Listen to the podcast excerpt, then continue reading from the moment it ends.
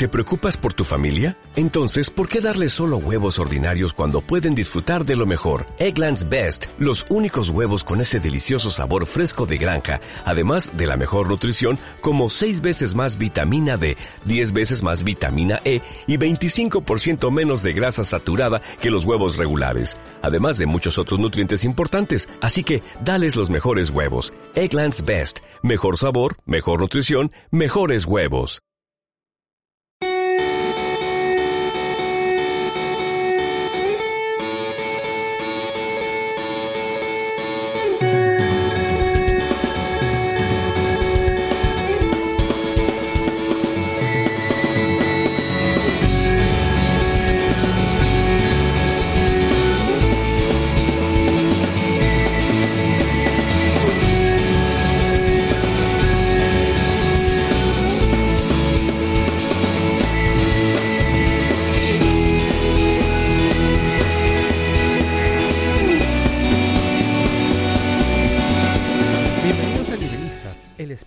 Político de Langoy.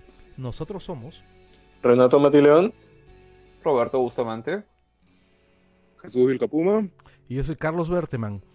Eh, hemos vuelto después de una temporada de para porque al final de cuentas eh, las circunstancias nos obligan. Tenemos, hemos tenido unas, unas, unos días, unas semanas bastante, bastante activas. Eh, hagamos un pequeño recuento. ¿Quién, ¿Quién se anima? Renato como periodista. A ver. Eh, ¿Desde dónde quieren, quieren que empiece el recuento? O sea, bueno, em, la crisis política en el Perú es constante, pero se ha agudizado desde hace un par de semanas, empezando con los 10, creo que con los 10 días de, de Keiko, que le dieron a Keiko la semana pasada, fue que, que, que todo digamos, se puso más presto para que nos juntemos a grabar de nuevo, ¿no? Bueno, eso es cierto. La, la, preliminar de Keiko. La, preliminar, Además la de preliminar de Keiko, exactamente. Además, bueno, pues este. La cosa ha estado complicada porque se han ido liberando muchas cosas y finalmente, digamos, yo creo que la hecatombe interna del Fujimorismo debe estar bastante intensa para que Keiko, después de mucho tiempo, de demostrar que es una persona muy beligerante y muy rencorosa, se pare frente a las cámaras a decir, lo siento, hay que ser más conciliadores. Bueno, siendo justos, nunca dijo lo siento, ¿no? Aunque lo dio a entender casi toda la... Claro. Además que se pasó por, se pasó por todas las, este, por todos los programas de televisión habidos y por haber. Sí, sí, tal cual. Sí, y si Mónica Delta y Milagros Leiva te hacen preguntas así agudas, empiezan a hincarte, empiezan a ser menos complacientes de lo que de su estado normal, es que estás fregada, pues, ¿no? Es que significa que estás que estás débil. Ahora se juntaron varias cosas, ¿no? Porque en un periodo de tres días se, se, se anuló el indulto y Keiko estaba detenida, ¿no? No solamente se ha juntado el tema del indulto, también se ha juntado el tema de la ley Fujimori, esa aprobación que ha sido pues totalmente irregular. No, pero la, ley Fujimori ha pasado más o menos, eh, más o menos caleta, ¿no? O sea, la gente que está atenta se habrá dado cuenta, pero el resto, el común de mayor de la gente, yo discrepo. No, ¿ah? no, no, ha ocupado muchos titulares. ¿ah? Está bien, puede ser que no haya ocupado muchos titulares, pero esa, este, esa ley agudizado, o sea, ha hecho que la circunstancia se ponga más intensa, sobre todo por parte del, del Ejecutivo hacia el Congreso, ¿no? Sobre todo porque es una ley que todo el mundo sabía que iba a ser observada y ha contribuido a la fragilidad, a que se incremente la fragilidad de la situación de Fuerza Popular. O sea, lo que pasa es que Fuerza Popular llega a un punto donde siempre que, siempre que pasen cosas va a partirse más, porque ya el conflicto interno ha llegado a tal nivel que cualquier disputa política va a terminar, o cualquier, o cualquier discusión donde se puedan armar bandos va a terminar confrontándolos entre ellos. Es muy cierto también eso. Es muy cierto eso, este, la verdad, yo los, los miro, miro la situación en la que están y, y no, no entiendo, ¿no? No entiendo qué cosa, no entiendo qué posibilidades tienen de salir del hueco. Bueno, y es alucinante, ¿no? O sea, en unos meses, medio año, ¿no? Desde, desde la crisis de, bueno, un poco más de medio año, pero desde la crisis de Kenji, hemos visto cómo ha sido la caída, la caída constante de la que hasta ese momento era la fuerza política más importante del país. Hasta hace, hace- Claro, han, pa- han pasado han pasado en menos de un año a de vacar un presidente a tener a su lideresa frente a tribunales. Ah, Yo, yo siempre, o sea, trato de hacer la comparación porque, o sea, o, o sea, es, es irónico y este lo, lo de Fuerza Popular, pero se compara mucho con Sendero, ¿no? O sea, tu Sendero Luminoso tenía, antes de la captura de Ismael, o sea, era el cujo que da miedo, habían informes de inteligencia de Estados Unidos que decían que en cualquier momento tomaba, cerraban el puente el puente Balta y tomaban el Palacio de Gobierno, ¿no? Que estaban en jaque y capturan a Ismael y todo se desmorona, ¿no? Eso es algo bien parecido, ¿no? O sea, tan parecido que incluso el famoso video de este Keiko este, que pide perdón sin pedirlo, en realidad lo que está diciendo casi es lo de, lo, lo de Sendero, ¿no? O sea, están buscando una solución política para, para los problemas derivados por la guerra interna, ¿no? Y más, lo dicen, lo dicen casi tal cual, ¿no? O sea, que frente a la guerra que nos ha dividido, busquemos solución política, que es el argumento de Abimel Guzmán en el acuerdo de paz, ¿no? Claro, claramente, el argumento, muy buena analogía de Roberto, ¿verdad? ¿no? O sea, No lo había, vi- no lo había visto así. Y lo que pasa es que al final, o sea, el, el comparativo, o sea, eh, Fuerza Popular es una organización, o sea, tan, no solamente sectaria, sino tan centralizada en una sola persona, que tú pones en jaque a esa persona y el, re- o- y el, grupo central, y el resto no sabe qué hacer. O sea, Hoy día a el, mí de com- verdad me el da- comité central. ¿no? un ratito para- O sea, el comité central, claro, a mí me parece alucinante, de verdad. este, o sea, Keiko era la que enviaba los WhatsApps para a, a- a los congresistas para, para decir qué hacer. O sea, yo no me imagino a Alan García haciendo eso, ¿no? O sea, Alan García puede tomar las decisiones, pero yo estoy seguro que Lapra, con todos los años que tiene, delega un poco, entonces tiene gente que hace porque sabe lo que tiene que hacer. No tiene que pedirle permiso a nadie. O sea, Mulder no le pidió permiso a Alan para cada cosa que hace. Pero acá es tan, tan centralizado todo que efectivamente sacas de la ecuación a Keiko y a Ana, a- ¿no? Ana A, Hertz. a- a- Ana Hertz y a este y, y a, la Figari y de verdad, o sea, es como. ¿y quién da la orden? ¿No? ¿Y qué hacemos?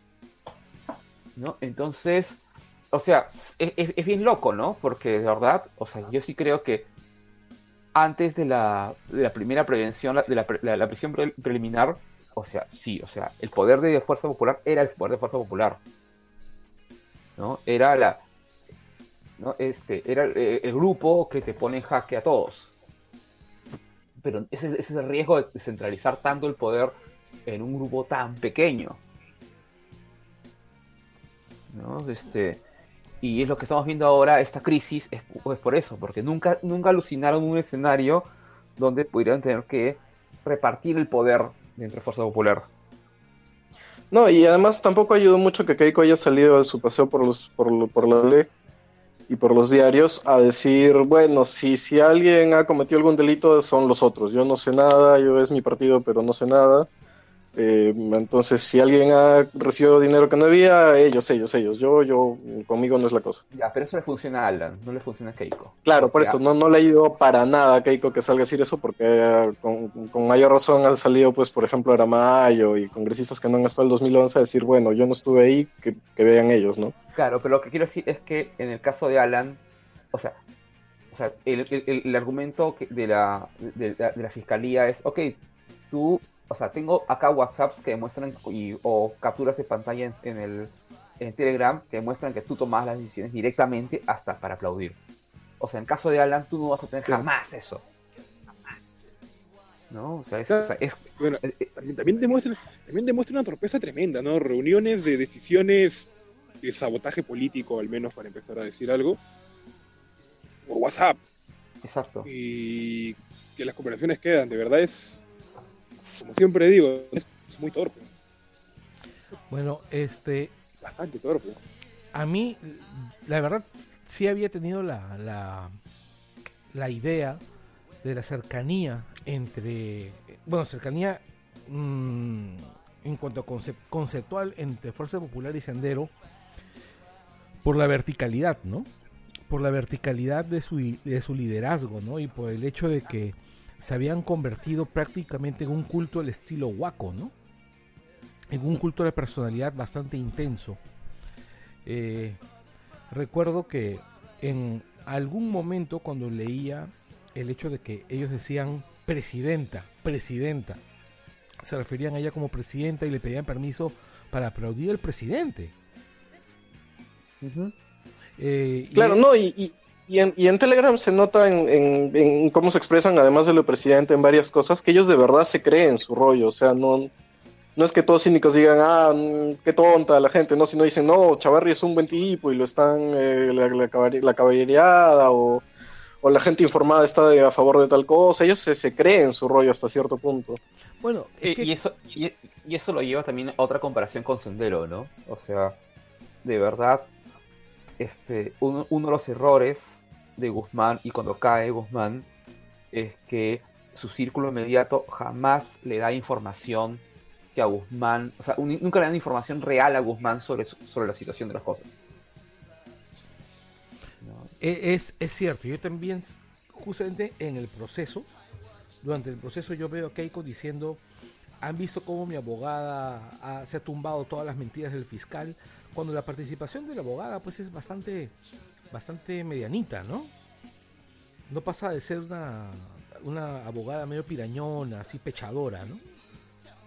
De eso, salvo una que otra, otra, ot- otro apunte bastante puntual, su, su, su presentación ha sido bastante mediana, ¿no? Pero el convencimiento con el que Keiko dice, mi fiscal, mi, mi abogada está ganando la discusión, ¿no? Bueno, pero eso es entendible, ¿no? O sea, un cliente dice lo que su abogado le informa. Por, a eso es a lo que Keiko voy. asume que A lo que voy. Keiko asume que su abogada le ha dicho, su abogada le está ahí, su abogada, y no solo su abogada, todos sabemos que ese grupo de abogados responden todos a una persona, y le han dicho que, que están tumbando los, la- las- los argumentos del fiscal. Lo que ocurre Pero es que a mí, Ella sale y repite lo que cree, ¿no? Aparte, ¿qué, no, ¿qué va a pero- salir a decir? ¿Va a salir a decir mi abogada la cagó? No, no, pero a mí No. lo que me, a mí lo que me, me llama la atención es eh, la, la palabra que usa. La palabra es lo, lo destruyó. O sea, no dice lo refutó, no le dice demostró que está equivocado, demostró las mentiras del fiscal, no, o sea, dice lo destruyó. O sea, a mí me, me queda así como bien, bien grabado en el fuego esa idea, o sea, e- ese- el, el manejo verbal de- del fujimorismo. No, es que- destruyó. es que tienes que- yo Es que el mensaje tiene que ser claro y potente para mantener a los fanáticos. pues. Yo tengo bien claro claro. que no hay mucha diferencia, mucha diferencia, salvo la ideológica, entre Sendero Luminoso y Fuerza Popular. En ese sentido, ¿no? Son, este, ¿cómo se llama? Ambos movimientos que utilizan la violencia. Violencia de para alcanzar sus fines. Violencia de distintas maneras, ¿no? O sea, en el caso de Sendero, violencia terrorista. Este, ¿cómo se llama? Eh, ataques, irrupciones, atentados, matanzas, masacres, ¿no? En el caso de Fuerza Popular utilizan violencia a nivel más político, ¿no? La destrucción de, ¿cómo se llama?, de instituciones, eh, la- prácticamente, un, prácticamente un golpe de Estado encubierto al bajarse a, PPK, eh, la destrucción del aparato del Ejecutivo sistemáticamente para debilitarlo y además eh, hacer que su, que su figura pública sea cada vez más, este, más débil ante la población.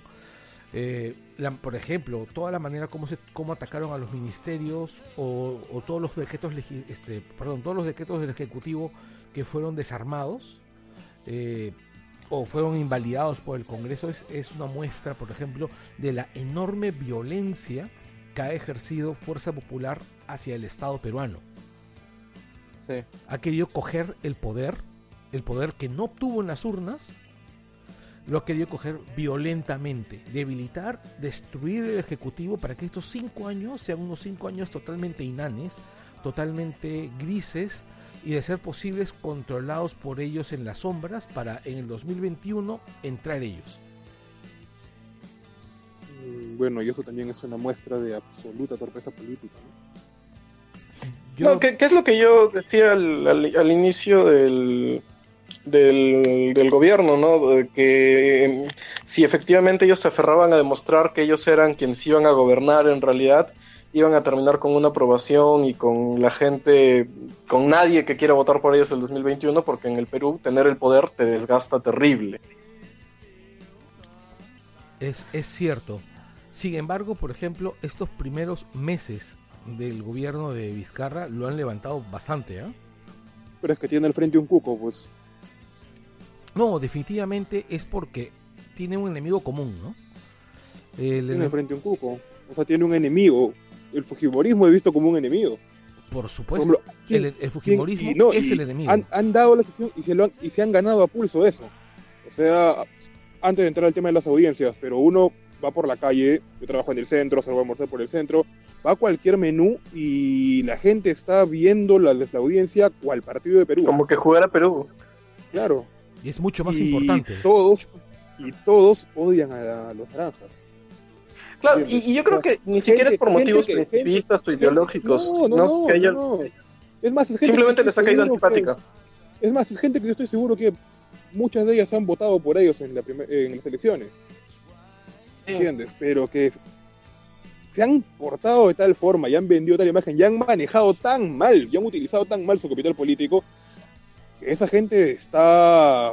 Absolutamente perdido. Todo, o sea, yo he estado sentado eh, y José Domingo le mete una puya a las a la a los a la China, como dicen, y dicen, miren cómo le ha golpeado a la China y hasta aplauden. No, sí, yo lo visto también, ¿ah? O sea, aplausos, risas. Siendo, siendo este, el popular este, Joe Sunday una persona, o sea, que no, no es naturalmente carismática, No, no, no, Este- tiene, el, ca- tiene el carisma de una lata de atún. Pero ya, pues, Sí. entonces si es una lata de atún, por lo menos, el otro, este, el Fujimorismo tiene el carisma de una lata de, este, de, ¿cómo se llama esto? No, de, De de, jurel. Mira, ¿No? se han convertido, se han convertido a José, si los Fujimoristas han logrado convertir a José en un galán, Pucha, sí. Un sex symbol. ¿me entiendes? Pucha, es, es entendible por qué Vizcarra tiene la popularidad que tiene porque tiene al frente a ellos y se enfrenta claramente a No, ellos. y yo, yo creo que es un poco lo que pasó con, con Nadine, que en campaña la gente veía y era, ay, como que, ay, qué lindo y no sé qué, y cuando empezó a, a salir las noticias de las frivolidades, de que supuestamente abusaba del poder que, que tenía, de la cercanía humana, la gente le empezó a caer chinche. Ya, pero, Yo creo que es exactamente lo mismo con Keiko, pero... Nadine es, es carismática, o sea, con lo de Nadine, o sea, hubo un, una, o sea, yo, yo también creo que contra Nadine hubo una aplanadora mediática que le sacó el No, lado también- más también hubo- también- Pero también hubo antipático. chamba de su parte, ¿ah? No, no, sí, también sí, hubo sí, chamba claro, pero, o sea, aquí, Pero claro, sí había todo un tema mediático en contra de ella. Sí, tema claro, mediático sí, sí. En, contra, en contra de ella que no lo podemos negar. También ahora se ve en los medios, ¿ah? no, o sea, lo que quiero decir, Pero no, dime- no, no- no estoy diciendo que Nadine Dime un sea- medio, sea dime un medio que apoya a los naranjas ahorita. Claro, o sea, lo que quiero decir, no digo que Nadine sea Eh, santa, y- RPP. y Ya, pues, pero ya, ya, soy dinosaurios, pero dime otro. no, pero Nadine, No, pero entiendo, entiendo el punto, de- entiendo el punto de Roberto, sí, o sea, Nadine sí era genuinamente carismática y tenía genuinamente más cercanía o más, no sé, empatía política, no, no sé, no, no Oye, pero, pero, yo conozco gente que ahora habla de la China espesa o la China no sé qué, que antes en las elecciones decían, ay, pero sí es una gordita buena gente. Idiotas. pues. puede ser, pero el, el carismático siempre, siempre fue Kenji, ¿no? Sí, No, claro. Claro. Que Kenji era. Alberto. Claro, no era No, Keiko, además, Keiko yo no estoy- era. Yo estoy convencido Ah. de una cosa. Si en el 2000, si, si las elecciones hubieran sido Humala, Humala Keiko, Humala Kenji, ganaba Kenji. Claro, Era obvio. O, O sea, sea, a Ken- Kenji es carismático. no solamente Kenji, no, solo, no. Kenji no solamente es hombre. carismático, es hombre. O sea, a Keiko, a Keiko también le jugó en contra del machismo. Claro. y le jugó Sí, muy sí. en contra del machismo. Es más, este, si Keiko no se apellidaba Fujimori, si, si- si- si hubiera sido Marta Chávez, hubiera sacado la votación de Marta Chávez. Porque, Claro, ve- pero, ojo, porque veamos las pero el te- cualidades como política de, Ke- de Keiko. O sea, es incapaz. Tiene la misma elocuencia que Acuña. Ya, pero ojo que el caso de Keiko, en las dos elecciones, sobre todo en la segunda, este, o sea, a Keiko la han hecho carismática, ¿no? O sea, Kenji es naturalmente carismático. A Keiko la han hecho, la han convertido en carismática a punta de trabajo, este, Media training. de media training. O sea, ahí hay unos capazos de media Con- training. con una- claro, hay gente bien capa y que se ha dedicado al 100%. ¿ah? Y ella ha Le ha puesto una seguido un guion, ¿no? Este. O sea, bien tampoco hay que mencionarle que es chancona. No- no Hay son chancona la que- China, es innegable, es chancona. No son bien que se ha Keiko se ha operado los ojos, ¿no? Para que sean un poquito más grandes, porque, o sea, ¿Se los ha operado? Sí, claro, hace años hubo un, un comentario sobre eso, ¿no? O Sí. sea, no lo había ella- escuchado, ¿ah? Es la primera hace vez que Yo años. Era como- del Morcio. o sea, no, busquen ahí en Google, o sea, el tema es que ella justamente tiene ese tema de que, o sea, hacerlo un poco más grandes en este rollo, me acuerdo, eh, eh, lo leí en uno de estos foros y lo, lo- salió noticias y alguien decía, claro, es por el tema este del tema de cómo te presentas frente a imagen. O sea, todo, todo es medido, ¿no? El, tema, el tamaño de los ojos, eh, qué tanto brillan, qué tanto no brillan, o sea, Keiko ha sido una persona recontraplicada. ¿No? Pero Kei- Keiko no es una persona naturalmente carismática. Espérate, ¿le han hecho es- esa, operación que le hacen a los Sharpeis para que para que no les den tropión? O sea, el- ¿cómo se llama esa? Pues yo le, hice- le he hecho esa operación a mis dos perritos. ¿Le han hecho esa misma vaina para abrirle los párpados? ¿Es, el, es, es- ¿En serio? ¿No me estás bromeando? No, pucha, a ver, voy eh, a buscar esa noticia, ¿ya? Porque estoy casi seguro, o, no, o- no sé si una leyenda, ur- ya me han hecho dudar si es una leyenda urbana, pero estoy casi seguro de que eso, eso fue real. Ya, eso no, lo voy a, lo voy a este, confirmar luego. Yo estoy casi seguro que es un titular de Reddit, pero fuera, fuera de eso, a No, mí sí, no no, sé por si... favor, no lo pongan luego en el, en el grupo de Langoy Corps, porque luego sale en la República. Ok. Bueno, eh, a, a mí lo que me da un poco de risa, por ejemplo, yendo justo también a este tema, es que Kei- Keiko cuando, cuando hizo su, su, su, su, su locución final y empezó a leer y, dec- y decía, y lo primero que dice es, le voy a contar lo que estoy sintiendo en este mismo momento, mientras leo este papel que seguro he escrito hace muchos momentos. Bueno, pero ese es un problema de Keiko, ¿no? Como decía, como decía Hildebrand, ¿no? Keiko necesita un teleprompter para decir hola. Sí, y probablemente se equivoque, ¿no? Tremendo problema. Es un tremendo problema. Es una persona puede hablar, por eso, por, por eso da muy pocas entrevistas. No puede, no tiene, no, no tiene, no tiene dominio. pues. Además, ¿han visto? Por- Es que yo imagino que al ser tan impostada, la capacidad de improvisación se reduce mucho, pues. Además han visto las las las entrevistas que ha estado dando recientemente. Eh, no es convincente, o sea, trata de, de contestar y tú la escuchas y dices, pobre mujer, la están destrozando. ¿Cómo debe estar ajustando para dar una, re- o sea, pensando, tratando de memorizar respuestas? Es, es, es, es terrible, es terrible. No, si no fuese Keiko Fujimori sentiría pena. Sí, o sea, no, no hay forma, ¿no? Claro, y, y- y- no, y, o sea, la estrategia en las entrevistas ha sido básicamente a cada pregunta que le hagan decir, sí, no, yo, yo estoy de acuerdo contigo, quiero que me investiguen, pero que se respete el debido proceso. O sea, atarantar al, al entrevistado y responderle otra cosa, ¿no? Pero ella no es Alan, pues que sí le sale y parece natural y parece parte de la conversación y de la respuesta. A ella se notaba que se estaba yendo otro, que, que estaba respondiendo otra cosa. Y eso la verdad se ha notado más este con, con Mónica Delta. Que Mónica. Delta la acorraló. Y bueno, pues dejarte acorralar no si Mónica tanto, Delta. pero... No, estamos hablando de a- acorralar en, en el sentido Mónica Deltesco del término, ¿no? No, o sea, Yo la verdad no he visto la entrevista de Mónica Delta. Pero bastante gente me la ha comentado. Es más, Mónica Delta al final de la entrevista le mandó un fatality. Después que Keiko, después que le dijo, se- le- que le insinuó durante toda la entrevista que no le creía, termina la entrevista y cuando se, se despidió dijo, y lo que sigue serán los aportes este, fraudulentos de Fuerza Popular. Y la cámara, Sí. y la cámara le enfoca a Keiko que se le va toda la sonrisa de la cara, ¿no? Yo, la verdad, Ahora, este, como yo no yo la puedo- única otra persona a la que he visto a Mónica Delta así arrinconar en una entrevista o arrinconada por Mónica Delta es a Lourdes Flores. Cuando hubo el tema de lo de Cataño, ¿no? Claro, es que estamos hablando pues que si te das cuenta, y es algo que teníamos bien claro todos antes de esto, este Keiko es una Lourdes Flores, ¿no? Es una persona que, que está a punto de ganar. Para. Millennials. No, eh, claro, es Lourdes Flores para Millennials. Es una perdedora por definición, ¿no? Que puede llegar siempre siempre al- a, a la puerta de la meta, al, al- al- al cuarto final, pero va a perder. Es siempre la, siempre la dama, nunca la novia. Este, yo la veo y la verdad yo quisiera ver unas elecciones en las que en las que compitan Lourdes Flores por y, y Keiko entre ellas dos. Este, para ver, estoy seguro que ahí gana el voto viciado.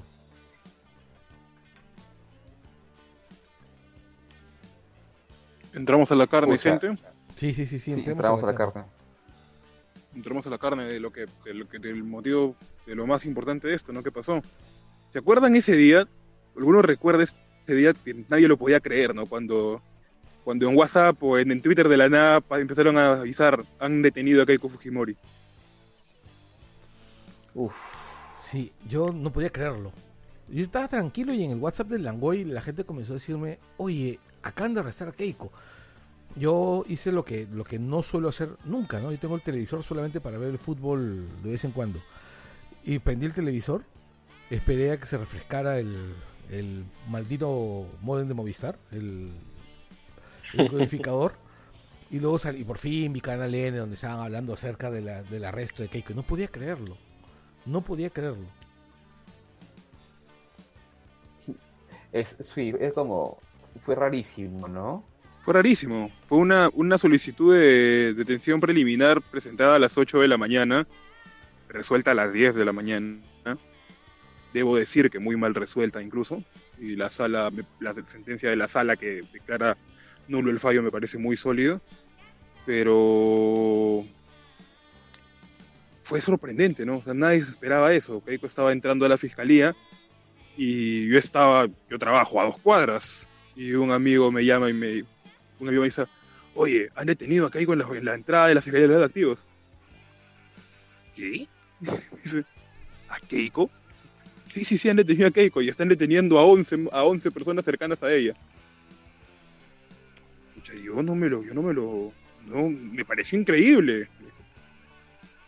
Y mira, discusiones después, ahora estamos en una audiencia de prisión preventiva que se va a extender durante por lo menos una semana más y que tiene al Perú pegado aún más que la selección peruana en el Mundial. El, el rating imposible de Justicia TV.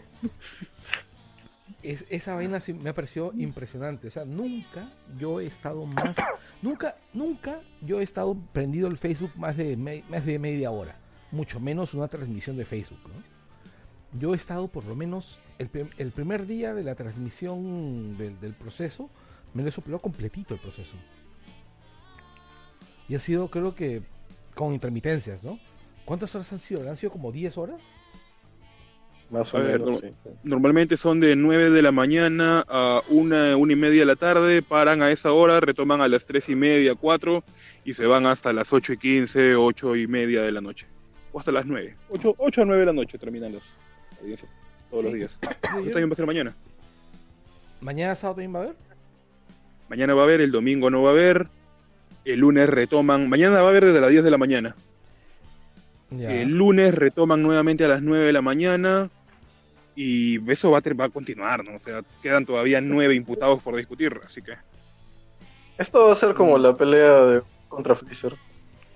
Sí, sí, sí, pero con la diferencia de que esta, esta pelea, pues, eh, bueno, en- sí, pues, como la pelea contra Freezer y todos queremos que queremos conseguirle una peluca rubia a este a José Domingo, ¿no? eh, no hay Sí. gente que quiere conseguirle peluca rubia y pelucas de otros tipos a José, de verdad. Sí, es, es este... Y la, y, la, y la fama de José es alucinante, ¿ah? o sea, hasta en la oficina hay gente que está hablando de que... Bueno, ya, hasta, Ya salió, hasta de- ya, ya salió el Funko Pop. No, es, es, es, es este Paul, Paul... Es el director de, de Los Ángeles de Charlie. Sí, yo sé, yo sé, pero las chicas ya... Yo tengo varias amigas que ya están queriendo comprarse el... El Funko Pop. Es que eh, eh, eh, el, el tipo ha hecho, ha hecho lo que, lo que muchos queremos, que, que- que muchos querríamos hacer, ¿no? Que es meter preso a la China, aunque sea temporalmente, por un lado, y por otro lado, este, también tenemos que gritar, gritarle sus gritarle todo lo que les quieren gritar a los fujimoristas en, en sus caras y ahí en plena audiencia, ¿no? y, y- y Cada, más- cada puya que les manda es celebrada cual gol de Pablo Guerrero, ¿ah? Así es. Y no solamente eso, sino que además tenemos otro detalle, ¿no? Que, que la abogada de, de Keiko es extremadamente antipática. Eso es, una, es- suma a la comidilla co- del, de esta idea del construir el, el malo, ¿no? Claro. O sea, tienes, o sea, Es que, es que en política la narra- en, en- en política la narrativa es muy importante y creo que eso es lo que no han entendido los abogados de, de Keiko. Eso era lo que yo trataba de explicar. Eh, las- los abogados y la defensa en este caso no han terminado de entender cómo se manejan, cómo, cómo se está manejando esta audiencia. Voy a irme en flor un toque para poder explicar mi punto, ¿ya? Disculpen. ¿ya? Estamos viviendo algo medio extraño. Estamos pasando por unas audiencias que yo venía diciéndolo hace un tiempo. Estamos entrando en unas audiencias de prisión preventiva que están tremendamente desnaturalizadas.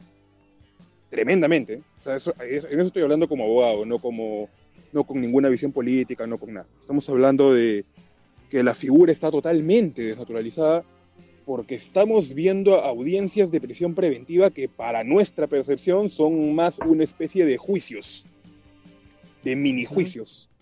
A todos nos parece igual. El- la carga de la discusión está principalmente en temas de irresponsabilidad, en culpabilidad o inocencia. Lo que creo que a todos nos, queda, nos ha quedado claro de la exposición de José es que la fiscalía en este tiempo tiene un caso bastante sólido en contra de Fuerza Popular, bastante más fuerte que lo que nosotros pensábamos. Pero, al ser esta una especie de mini juicio, al ser esta una especie de mini juicio, donde la discusión o la carga de la discusión está más en torno al, al tema de responsabilidad, se genera, y al no ser realmente un juicio, donde hay una discusión de pruebas, careos y cosas de ese tipo, no puede haber, porque no es un juicio, es una audiencia de prisión preventiva, hay una carga en lo que son los gestos, los manejos, cómo imputa responsabilidades, bastante, no sé cómo decirlo, bastante como lo, como lo puse en el grupo, una carga muy fuerte en lo que es la puesta en escena. La fiscalía lo ha entendido, José lo ha entendido, no sé si por José principalmente, porque yo creo que esa chamba viene más de un hombre muy capaz en temas comunicacionales como es Rafael Vela, el coordinador. Pero veo un buen trabajo por la fiscalía que ha entendido que los gestos, que señalar, que hasta, y lo voy a decir, hasta en algunos momentos llegar al insulto de la parte rival, es lo importante, porque estos son casos de evidente carga política, donde la labor mediática tiene mucho que ver. La fiscalía lo ha entendido, los abogados no. Los abogados están actuando como abogados dentro de una audiencia de prisión preventiva. Quieren discutir temas de peligro procesal, quieren decir que todo está, que quieren, quieren cuestionar al fiscal y cuestionar al juez en, en estrictamente temas procesales. Se terminan ganando la antipatía de todos. Por ejemplo, y esto sí, el fiscal en un momento ataca o por lo menos señala ciertas imputaciones en torno a los abogados de la defensa. Eso no estaba bien. Realmente eso no está bien. Realmente eso no debería ser permitido. pero la forma en que la defensa responde es terrible. Pisaron el palito. no- Pisaron el Pisaron el palito. Claro, pisaron el palito y es evidente que pisaron el palito. Entonces, no terminan ellos de entender eso. Están actuando como simples abogados sin tener sin, sin entender hasta ahora en el caso en el que está. Y la fiscalía más bien está respaldando su caso, porque la fiscalía no está defendiendo acá un tema de prisión preventiva, está defendiendo y está poniendo en discusión un caso. Lo está respaldando en base al apoyo popular que generan gestos como los que José tiene durante toda la audiencia, ¿no? Que no son propios de una audiencia de prisión preventiva, pero que son, que, pero que son sólidos y fuertes para un tema mediático. Sí, o sea, de hecho, de hecho la reacción de la defensa, la reacción de Fuerza Popular al día sí, o sea, Keiko dice que todo será amor y paz, ¿no? Pero a los dos, tres días tienes a todos los congresistas regresando a la, a la pobredumbre de, de- de siempre, entonces, o sea, y eso ha sido obra y gracia de, de, Pepe Sunday, ¿no? Este, entonces, claro, o sea, en- entiendo lo que, lo que plantea Jesús, o sea, el pata lo que ha hecho es, ha- les, ha, les ha picado jodidamente y han pisado totalmente el palito. Y, y ahora una consulta para Jesús. El plan, el, el- la conducta de la defensa de Keiko y el señalar todas estas cosas sobre el juez, sobre el fiscal, aunque ahora resulten puedan resultar estériles, en una segunda instancia no podrían terminar siendo útiles ¿sí? para viciar el, el proceso. para viciar, no, pero para, para... Miren, hoy día o ayer se discutió el tema del riesgo procesal. Para mí, por ejemplo, el tema de la, de la discusión del fondo, de la discusión de la responsabilidad, es más, un, un abogado tranquilamente podría decir, ya, te regalo esa discusión, quédatela. Hablamos del riesgo procesal. ¿Podemos hablar de eso? ¿Me entiendes? Ok. Y el, el riesgo, el peligro procesal no me, a mí, desde esta visión, no me parece muy sólido. Me parece que en una segunda instancia podrían tumbarlo. Porque el riesgo procesal o la obstrucción que está presentando la fiscalía está basada en el vínculo, por lo que yo tengo entendido, está hablando del vínculo de, de Keiko Fujimori con los cuellos blancos y el vínculo y la, el chat de la botica. ¿No? Ya, esos son, esos son esos, esos califican como actos de destrucción, sí o no, lo va a tener que resolver la sala. Ahí va a estar centrada la discusión. Mi posición es que no son actos de destrucción. Para mí la obstrucción tiene que ser algo mucho más fuerte. Tiene que ser un acto de intervención directa sobre fuentes de información de la fiscalía. No tiene, no, no puede ser esto que más me parece a mí como no sé, unos un acto, un, está, la fiscalía está armando un caso, un caso político de copamiento o un caso político de mal uso de las posiciones institucionales de los fujimoristas en el Congreso. Ya, yo, yo ahí tengo una, una, una consulta eh, medio argumento. El, el hecho de que, de que la bancada diga, ya después de haberse dado la presión preliminar, vamos a, a des- deslegitimar y a chancar y a, acabar con el fiscal, con, con, con, con Domingo Pérez, no es un argumento sólido para decir, bueno, esta señora que es lideresa de esta organización pero- está pero- usando esto de una organización que además tiene poder político, que, que tiene copado el Congreso, está usando este poder político para conspirar, eh, para, para conspirar con ellos y así obstruir esta... Sí puede, sí Esta puede ser, y, sí puede ser, y yo puedo cre- creer que sí, pero la sala tranquilamente y tranquilamente puede asumir que no podemos armar sucesiones teóricas en estos casos. En estos casos se requiere Pero- una, se requiere una evidencia concreta y dura, y la sala puede organizar eso, ¿me entiendes? ¿Por qué?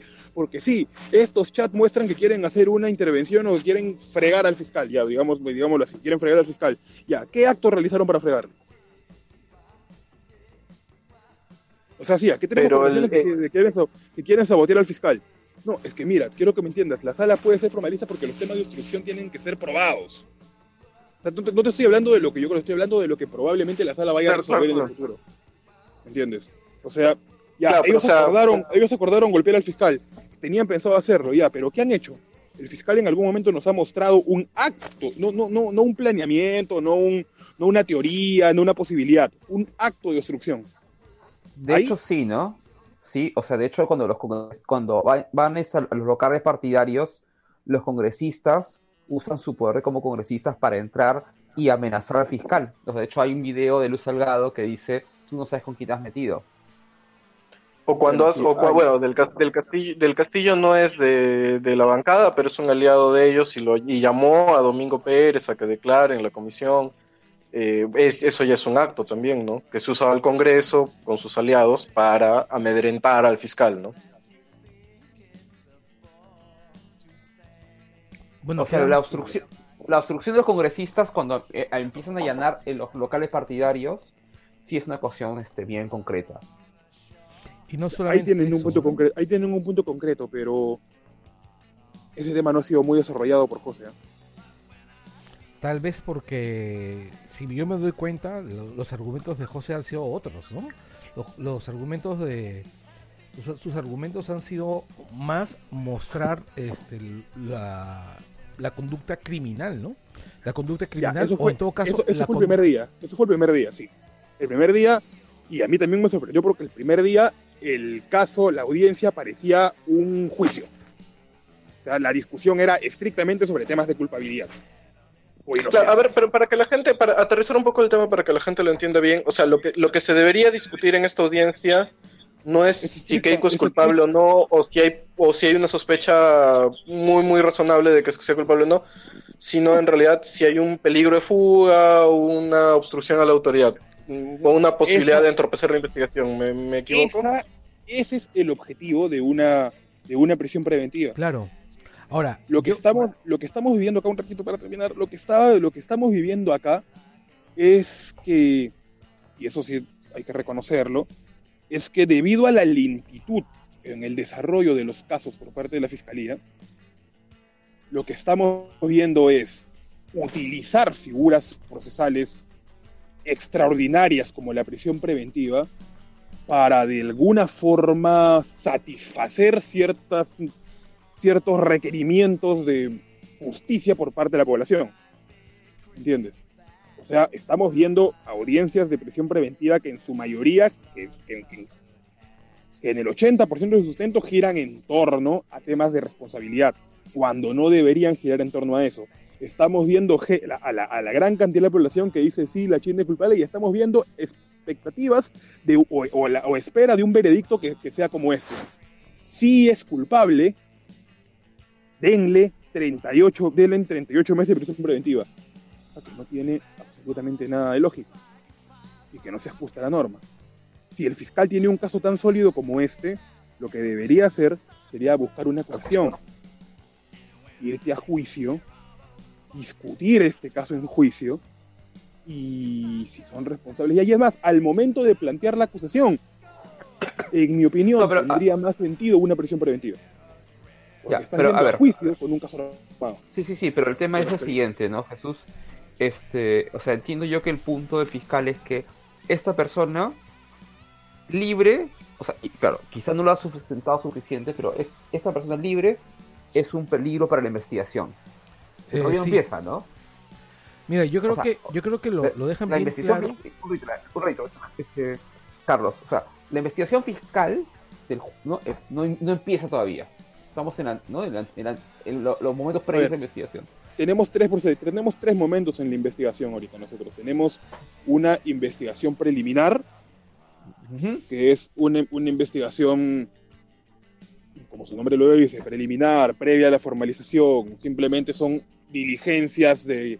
Y en esa etapa nos, encon- nos encontrábamos hasta hace poco y recién hace una semana José Domingo ha formalizado la investigación y ha iniciado la investigación formal como corresponde, ¿no? Y en ese momento Ujú. nos encontramos ahorita. Claro. Yo- creo que lo que- yo creo que- yo creo que- la idea, este, Renato, o sea, claro, lo que, lo, lo que, lo que plantea el fiscal es que o sea, esta persona libre es peligrosa.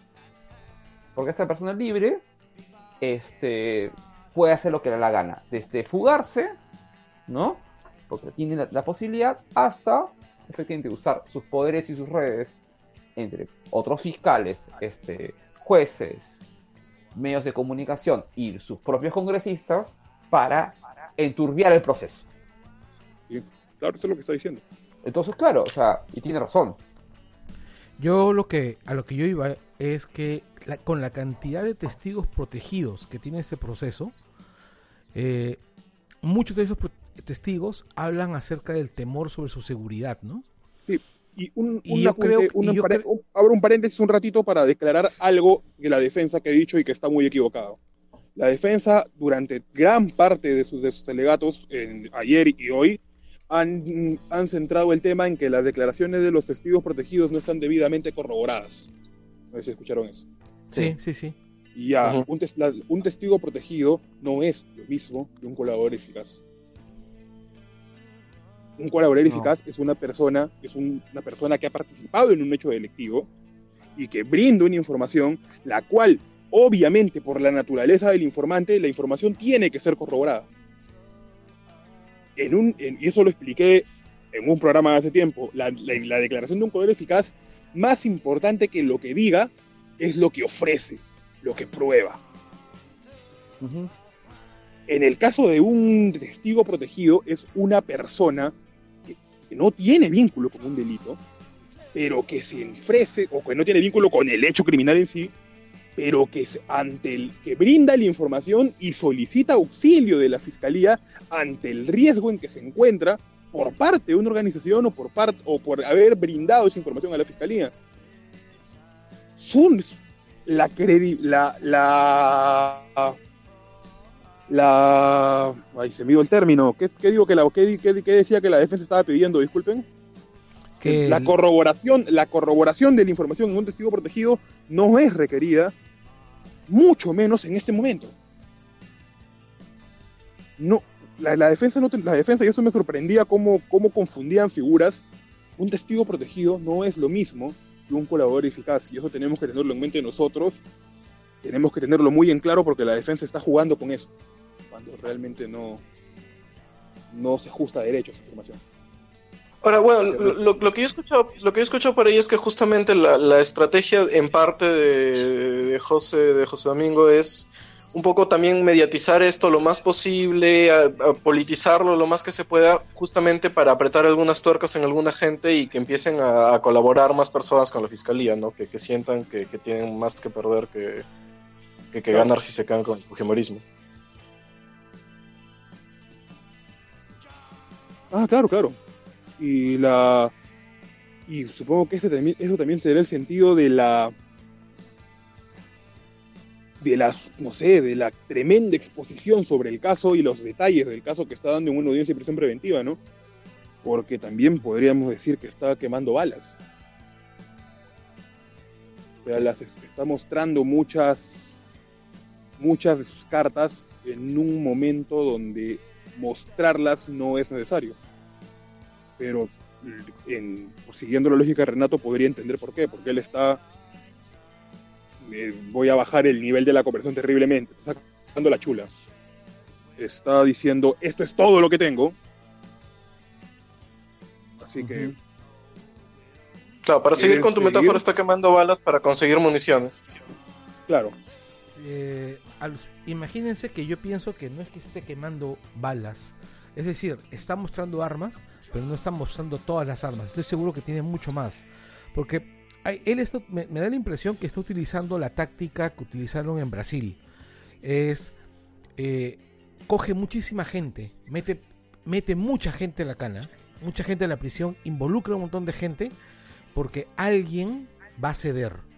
Mete 50 a la, a la- ve- arrestas, arrestas a 50 personas y de ahí 10 o 15 van a comenzar a hablar.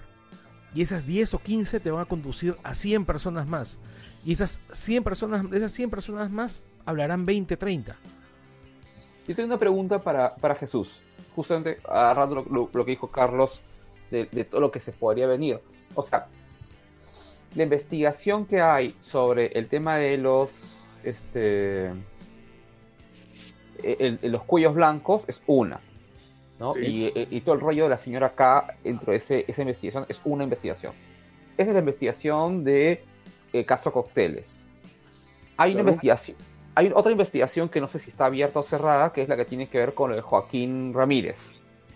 ¿No? Mm, Son dos, es claro, son dos investigaciones que van en la campaña del 2011.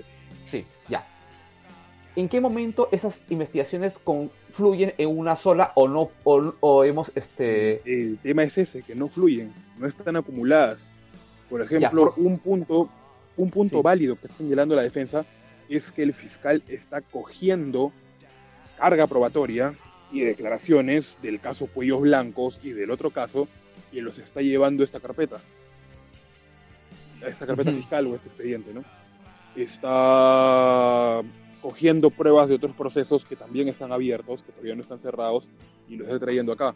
Y es una observación formal, pero muy formalista, pero válida, ¿no? Válida en derecho.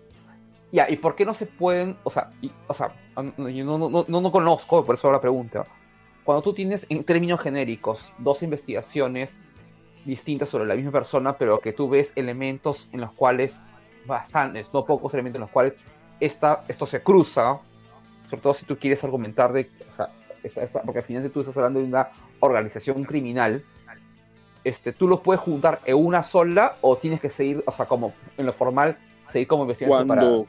cuando los hechos obedecen, cuando los hechos son, obedecen a lo mismo y los imputados también, y los imputados son los mismos, obviamente que se puede, que se deberían juntar las investigaciones.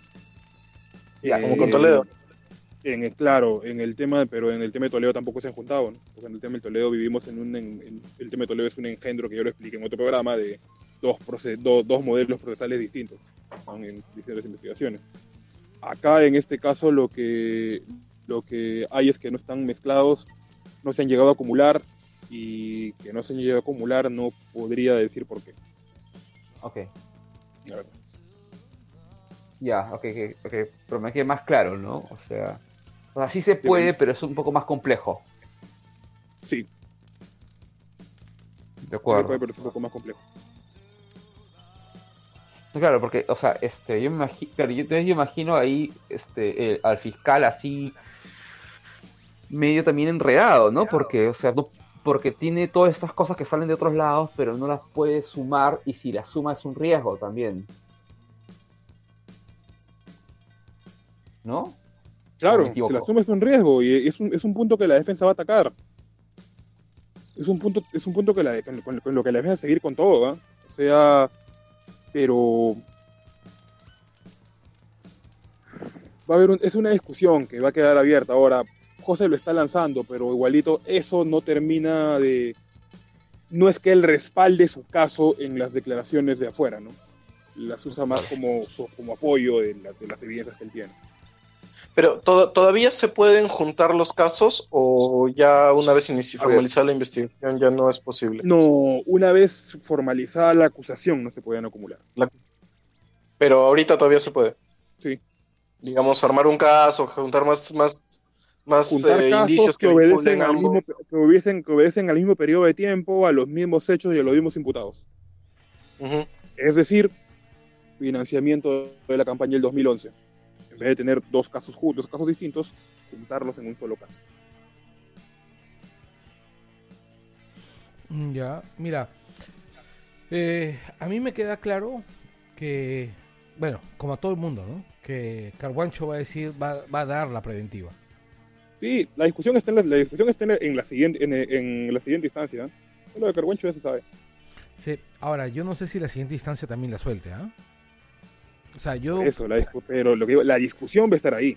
Sí, yo creo que va a haber una discusión grande, pero honestamente yo no creo que, yo no creo, para como está yendo la mano, para como estaba manejándose la mano en estos días, yo no creo que, que Keiko vaya a salir, ¿ah?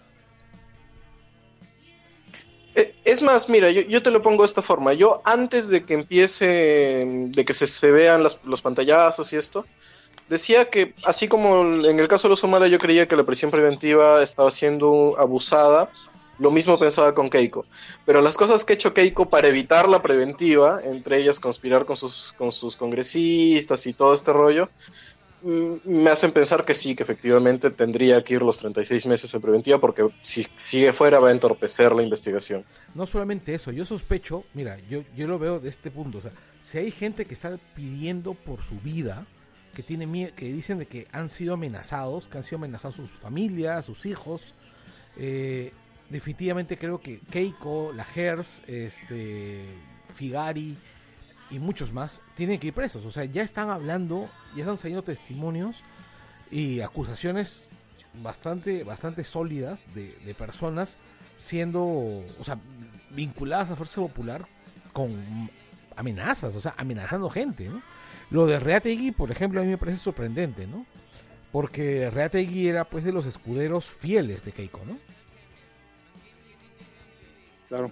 y de repente pues ahorita está pues de soltando la lengua y te- estoy convencido que, que sus declaraciones pues van a no le van a hacer ningún favor a Keiko Claro, y José, José ha hecho un gran trabajo en argumentar por qué está protegiendo a esos testigos. Él, antes de hablar de cada testigo, declara por qué lo está protegiendo. Y deja, establece muy claro por qué es esa protección. Y eso es fuertísimo, porque es un respaldo fuerte para el caso que le está armando. no En el caso, en el caso de Reategui, o sea, un punto también muy fuerte es que, o sea, su esposa puede ir a la cana. Claro. Ento- Entonces, este, es como, o sea, si tu esposa va a ir a la cana por una huevada que tú cometiste, ¿eh? por tu culpa va a ir tu esposa, entonces haces todo lo imposible para puta, salvarla, ¿no? Y entonces también me parece como, no es, no es tampoco un acto noble de Reategui, sino yo creo que es un acto bastante egoísta. No, es como, puta, la Eh, cagué, pero, la, esposa- pero- pero- pero la política es egoísta, ¿no? Sí, sí, no, no, pero yo creo que no es un tema tanto de política, sino es un tema bien personal. O sea, Claro, has, claro. ca- has cagado a tu familia, totalmente ¿no? Y tienes que salvar a tu familia, sea como sea. O sea, tu, tu- tu esposa va a ir a la cárcel por tu culpa. ¿No? Ahora, no sé si en la, en la entrevista que, que dio Keiko el domingo a Mónica Delta, por ejemplo, también salió ella, de- ella misma salió, eso, eso sí me pareció un poco hasta extraño. Ella misma salió decir que, que todavía no se había confirmado que Reategui era uno de los testigos, pero había rumores, y ella misma suele decir, no, yo creo que uno de los testigos protegidos es Reategui, que, que generalmente no se suele hacer eso, ¿no? Mm, Sí. Es que también hay Claro, un- Yo hasta, hasta se podría interpretar como una amenaza, ¿no? yo pienso Pero que sí, pero ahora, ahora ya todos lo saben, ¿no? O sea, no claro todo el Ahora sí, sabía, pero pero en ese momento era un rumor más que nada. Pero recuerden rumor, que el sí. tema de divulgar la identidad de un testigo protegido es un delito no sí, eso Y- fue terrible. Eso ¿Ah? fue terrible, pero eso, eso, eso fue terrible, pero eso lo hizo un periodista, ¿no? sí lo hizo Lucar si no me equivoco Pero, No fue bien. ¿No fue Leiva? No, pero no- sí, pero no importa. O sea, pero también algún- luego alguien comentó que efectivamente, o sea, no es exactamente, si es un, si un periodista lo hace, no es exactamente un delito, ¿no? Si es que, porque él, él está dando información que es, es al final, este, parte Pertinente, digamos, por el caso. pertinente. Bueno, ¿no? no, sí es un delito. Claro, igual. pero cuando Keiko sale a decir, yo todavía no estoy, no lo puedo confirmar, pero creo que es Reategui, sonó como, yo lo sentí casi como una amenaza. Yo me acuerdo, alguien, alguien citó y puso a- algo del Código Penal sobre el tema de eh, ese tema en, espe- en específico y habla de excepciones, este, comunicadores, no sé, no sé quién es más. ¿No? Hay una, una, hay una excepción, pero bueno, eso es otra cosa, ¿no? O sea, sabía que efectivamente apenas, No apenas esto se podía darse, o sea, de hecho, de hecho ya días antes a, a la gente hablaba de el amazónico, ¿no? Como el topo. Claro, claro. claro ese- esa fue este Marta Meyer Miro Quesada no También Bartra creo que dijo el amazónico en, en- en Twitter. sí la Bartra Sí. Bartra, Bartra está. Ah, su madre, Bartra está on fire últimamente. ¿no? bueno Creo yo- que, ella, creo que ella, ella, ella cree que ella va a ser la que va a agarrar la cabeza del fujimorismo. Sí, justamente es lo que iba a decir. De hecho, eh, hay, ya escucho gente diciendo que, que Bartra puede ser la que la reemplace. Ya leí gente que decía que, que, bueno, que definitivamente tiene que ser Bartra. Pero también hay otras voces que dicen que tendría que ser Letona. Entre Bartra y Letona, me quedo con Letona, creo. ¿Por qué?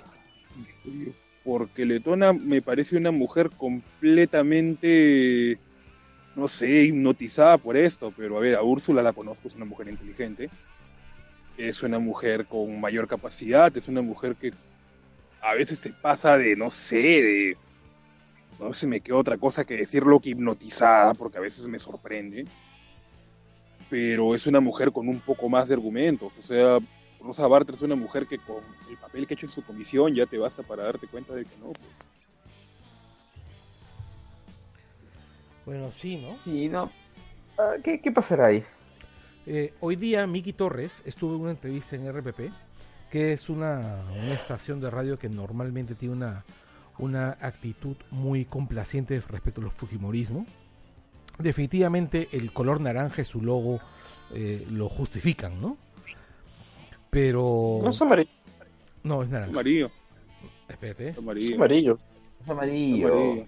Amarillo. Carlos, Dios, eres Amarillo, fotógrafo, es Car- amarillo. Carlos, Carlos, yo, tra- yo trabajaba a dos cuadras y siempre, a, a- a dos Es casas amarillo, y tengo- tengo- siempre veía la bendita Torres amarillo. No, no, no, no, no, amarillo, no, ¿no? no, no. Ah, este, el grupo RPP. Debería ser naranja, debería, Ah, según Carlos debería ser naranja. El logo Hay grupo, meme que han, han puesto un naranja en vez de. No, no, no, no, no, no, no, no. No, es amarillo. grupo Naranja. RPP tiene un logo naranja. La O está rellena de, ¿cómo se llama? De, una, de un color naranja. Y RPP en negro. No. Por supuesto que sí, hombre. No, Yo he hecho no. fotos para No. RPP. Berteman, el color de, el color de Ok, RPP ya, es, amarillo ya. taxi. No, no, Ya, no. eh, el- RPP, tiene razón Carlos. oh, RPP es amarillo, pero grupo es una es grupo y el relleno de la O es naranja. Ah, ya. ay.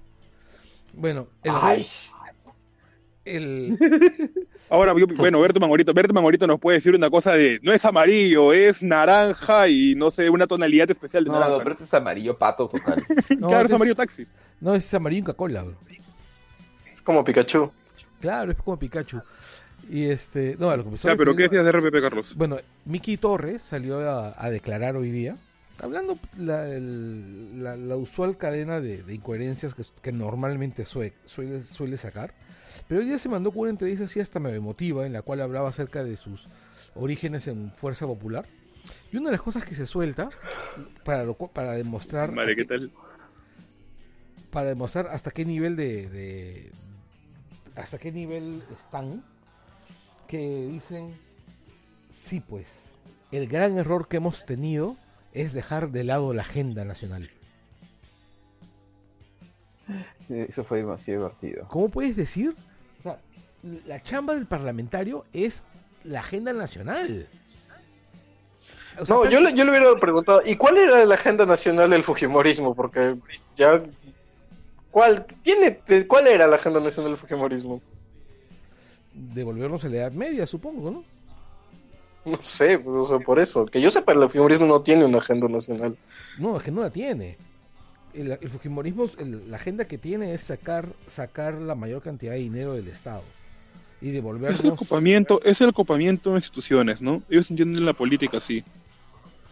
Lo peor es que yo conozco gente que hace unos años me hablaban de la autocracia del fujimorismo y míralo, y ahora los veo muy metidos ahí.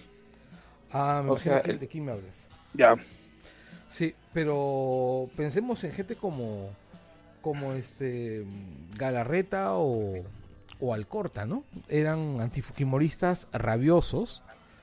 Este. Y míralos ahora, ¿no? Alcorta es. Alcorta prácticamente es un perro de presa del fujimorismo. Es una persona que vota eh, bilis y odio de una manera alucinante. Y Galarreta, bueno, pues es Galarreta, ¿no? Es el color de RPP es amarillo dorado.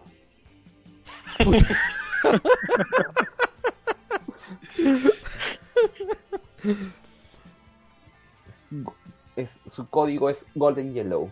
Disculpen, estaba bien pegado al. ¿Qué amarillo es el amarillo? Pero me estoy refiriendo a ya gente. O sea, ¿Cuánto rato vamos, ah? De verdad. este. Una hora. Y Ya. bueno, terminemos con esto diciéndoles que lo más probable, lo más probable que ocurra, es que sí, en efecto, le den prisión preventiva a Keiko. A mí me parece más importante que le den la preventiva a Gercia Figari. Sería una. se- se- sería el mal menor, ¿no? No, en realidad es que yo lo veo de esta manera, ¿ya? Keiko es la cara. Keiko es un fantoche. Quienes mandan en Fuerza Popular son Hers y Figari. Y sin ellos dos para, para manejar el títere Keiko. O sea, Keiko es, Keiko es una, es una flaca a la que pues ellos alimentan de ilusiones, de delirios autocráticos, ¿no? Le dicen, tú vas a ser la presidenta del Perú, tú vas a ser, y la flaca pues se ha, comido todo el rollo, y bueno, la maneja toda una red de, ¿cómo se llama?, de, de corrupción, eh, pero quienes manejan, quienes cortan la, la- quienes cortan el, el pavo, son esos dos, ¿no? Entonces, quienes son los que el poder detrás del trono son esos dos. Y yo pienso que lo importante es que esos dos vayan presos. Sin su capacidad de operación, su capacidad de decisión, de construcción, yo creo que Keiko no puede hacer nada. Bueno, no, no creo que sea muy probable que vayan los dos nomás presos, según el según la construcción del fiscal, los, los las cabezas de la supuesta organización criminal son Keiko, Pierre, Ana y y Vicente, ¿no? Que ha surgido, ha vuelto a aparecer, ¿quién lo diría? Tantos Sí. años después. Este, sí, no, es que es, es claro, van a ir los cuatro. A lo que yo estoy hablando es, es el Claro, mal eso menor. te digo. El mal menor es que, que solamente vayan esos dos. Además, yo imagino que, se- que durante los siguientes días se van a ir bajando de la acusación del fiscal una- algunas cuantas personas más, ¿no? Sí. Bajando, bajando de la acusación, ¿cómo? Me imagino que irán pues a tocarle la puerta a José Domingo y decirles voy a hablar. Sí, es probable. Bueno, es parte de la estrategia de la fiscalía, creo, ¿no? Claro, la- la- en realidad yo pienso que eso es lo que decía yo, ¿no? La estrategia de la fiscalía es sembrar el terror entre los entre los acusados, ¿no? Y ganar el respaldo popular, ¿no? Entonces estamos viendo una fiscalía muy política. Necesariamente política para estos casos. No, es que política. definitivamente acá tú necesitas un fiscal muy público, necesitas un, un- Evidentemente. sí, ahora Por eso cuando, nombra- cuando nombraron a Vela, yo sí dije que era la persona indicada para el cargo. Vela es... Ahora, yo un tengo, yo tengo capo mu- en esos yo tengo temas mucho miedo que, que, que Pérez se convierta en Nisman, ¿no? ¿Quién? En Nisman, ese fiscal argentino el que mató Ah, al el- gobierno. No... Mira, yo tengo mucho miedo. O sea, a lo que voy es. La comparación que hicimos con Sendero no es gratuita. Yo sí creo que el Fujimorismo puede matar, mandar matar a un fiscal. Eh, Fujimorismo ahorita. No serían, no eh, serían tan torpes. ¿no te parece que sean tan No, no, no, torpes? por favor, y por favor, no, no, no. No, y aparte, la verdad, la verdad, joder, es una persona que conozco. Quiero entrar en ese debate. Ok, Y quiero conversar de eso. sí te entiendo. Yo tampoco quiero pensar en eso, pero la verdad me aterra. No, está bien. No, ahorita, sea, no, ahori- ahorita es tan pública la figura de, Jo- de José Domingo Claro. que Se han sería asegurado, eh, se han, se han sería asegurado de ser intocables. Se han asegurado de ser intocables, ¿ah? O sea, se han asegurado de tener un res- de, de- de- de ganar un peso y un respaldo tremendo. Ojalá. Porque, Ojalá. sabe- porque sabían una, bueno, han tenido que tomar protección ante una serie de cosas, ¿no? Sí, Creo definitivamente. que ya estamos, creo que ya estamos con el tiempo. Sí, es cierto. Y ahora, ahora para, para cerrar un poco la idea de. José Domingo, y, y a mí sí me parece importante resaltar que en un momento posterior a los audios del Consejo Nacional de la Magistratura y de todo lo que hemos visto y donde la gente estaba tan descreída de las instituciones encarga- encargadas de impartir justicia desde el Estado, que, apa- que aparezca y se haga tan público y tan popular, eh, un funcionario del Estado que está aparentemente esforzándose, incluso arriesgándose a sí mismo por hacer bien su chamba y por buscar justicia. Sí, sí, sí. A mí me parece hasta re- refrescante y esperanzador. En serio. está bien. Sí, bueno. Es un muy buen fiscal. Es, un- es uno de los mejores elementos que tiene ese sistema. Me alegra mucho. A que sea lo mejor. Sí, sí, sí. Mm, para mí, y lo voy a decir siempre, o sea, Em, Vela es uno de los fiscales que más admiro. Me parece un tipo de una capacidad tremenda. Y es más, me parece que Vela es una persona muy importante en este caso. Y lo demostró dicho, ¿no? en la apelación. Y lo demostró en la apelación. Lo ha dicho también este José Domingo, ¿no? Claro, el hombre es capísimo, ¿no? Y aparte ya cualquiera, ya, ya, ya para, para los que tengan interés en el derecho, las, los dictámenes de Vela son brillantes. Un hombre muy capaz. Y bueno, pero José es un hombre de su entera confianza y están trabajando muy bien, ¿no? Muy bien. Y da gusto, están limpiando la imagen de una institución que no estaba no estaba muy bien posicionada ante los ojos del público. Bueno, Bueno. este. Terminamos, llegamos acá, es tarde. eh, va- vamos a Y es tener. medianoche, creo. Sí, vamos a tener unos días más. un- unos días más complicados. Parte del show, así, ¿no? A ver si, a ver si, a ver si, a ver si nos volvemos a ver para, para el final de esto, ¿no? Pues esto, esto, esto, en mi opinión, va a terminar después de los feriados. Sí, sí, sí. Claro, tenemos- Probablemente.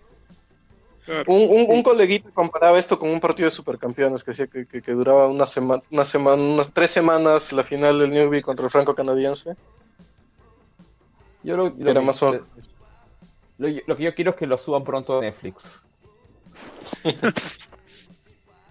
Oye, hay bastante gente se está afiliando a, a Justicia TV, porque Justicia TV tiene, para los interesados, Ju- Justicia TV tiene su canal en cable mágico que es Canal Premium. Mira, pues. Y bastante gente ha llamado para activar su tema. Eso se estaban hablando por Twitter, que las activaciones, que bastante gente estaba pidiendo que activen Justicia TV. Pero es que, oye, esa cosa es alucinante. O sea, te digo, o sea, yo tengo un montón de trabajo que hacer en esta semana, toneladas de trabajo que hacer que no me han permitido ni siquiera salir de la casa, por eso estoy pegado a la computadora cual gil. Y mira, que yo podría haber resuelto mi cuota diaria de chamba en menos tiempo si no hubiera estado tanto tiempo pegado a Justicia TV. Bueno, pues. O sea, o sea, Keiko está bajando mi productividad. O sea, es este como... Es terrible. Es terrible, es terrible. Sí. Como dijo, claro, como dijo Oscar Soto, este paso Netflix Perú va a quebrar. Se va a retirar de Perú porque no hay, no hay audiencia. Oye, al contrario, ¿tú crees? Mira, yo creo que si, que si logran, que si logra, que si logra este, meter preso, si logran meter preso a todos estos tipos y logran sentenciarlos, y logran sentenciarlos, este, yo creo que al día siguiente aparece Netflix y habla con, con José Domingo y le compra los derechos de su vida. ¿Tú te imaginas una serie así en la que va a Una decir serie, una serie tipo Luis Miguel, pero de José Domingo. que debe ser más aburrida que carajo, ¿no? José Domingo. De verdad, de verdad, de verdad, si se ciñan a la realidad, va a ser una serie muy decepcionante. ¿eh? Sí, va a ser así. recontra Interpretado por Julián Legaspi. Oye, espérate, yo he encontrado ya, ya estados en Twitter donde comparan a José Domingo con Julián de Gaspi. O sea, la- las chicas Oye, pero- de Twitter están, están locas. No, pero ya, pero- es ya, hablando ya, hablando ya así medio en chongo para ir cerrando. O sea, yo sí, yo pienso, la- alguien preguntó quiénes serían ser los actores para la película. O sea, de hecho tiene que ser Melanie Urbina como Keiko, ¿no? Porque Y siempre Melanie Urbina. Como este. Sí, tiene que estar Melanie Urbina siempre y tiene que estar este Johnny Sixia como el, el fiscal, ¿no? No, Giovanni Sixia sería Carvalho, pues, ¿no? Claro, ahí está. Claro, porque hay que blanquear a todos los amigos, No. porque también hay que blanquear a todo el mundo también, ¿no? Y obvio- y también tiene que Obviamente. ser este, esta chica Palma, Ros- este Palma como Vencia Mesa en el penal esperando a Keiko. No, este. Tienen que ser todos, to- todos, los que, todos los que están en Plus TV. Así Claro, como- sí, debe ser todo Plus TV, cierto. Este, ah, para convocar así cuando hagan el, el, el flashback a Nadine, Va a ser esta chica con Chaparro. Carlos Alcántara tiene que ser pues, este, de fiscal. Mm, bueno, es ¿No? una posibilidad. Bueno, hasta la próxima, me imagino que será la próxima semana cuando, cuando ya esté Keiko presa. Bueno, cuando termine esta audiencia para discutir el resultado, ¿no? Sí, para poder... creo que sea la próxima semana todavía. ¿Tú crees que no va a ser la próxima semana? Recuerden. Vienen los feriados, recuerden. Tenemos tres días nomás que vienen. Ah, cierto. Va, a, va a durar. Va a durar. Sí, bueno. Quedamos. Chao, chao. Chao. Chao.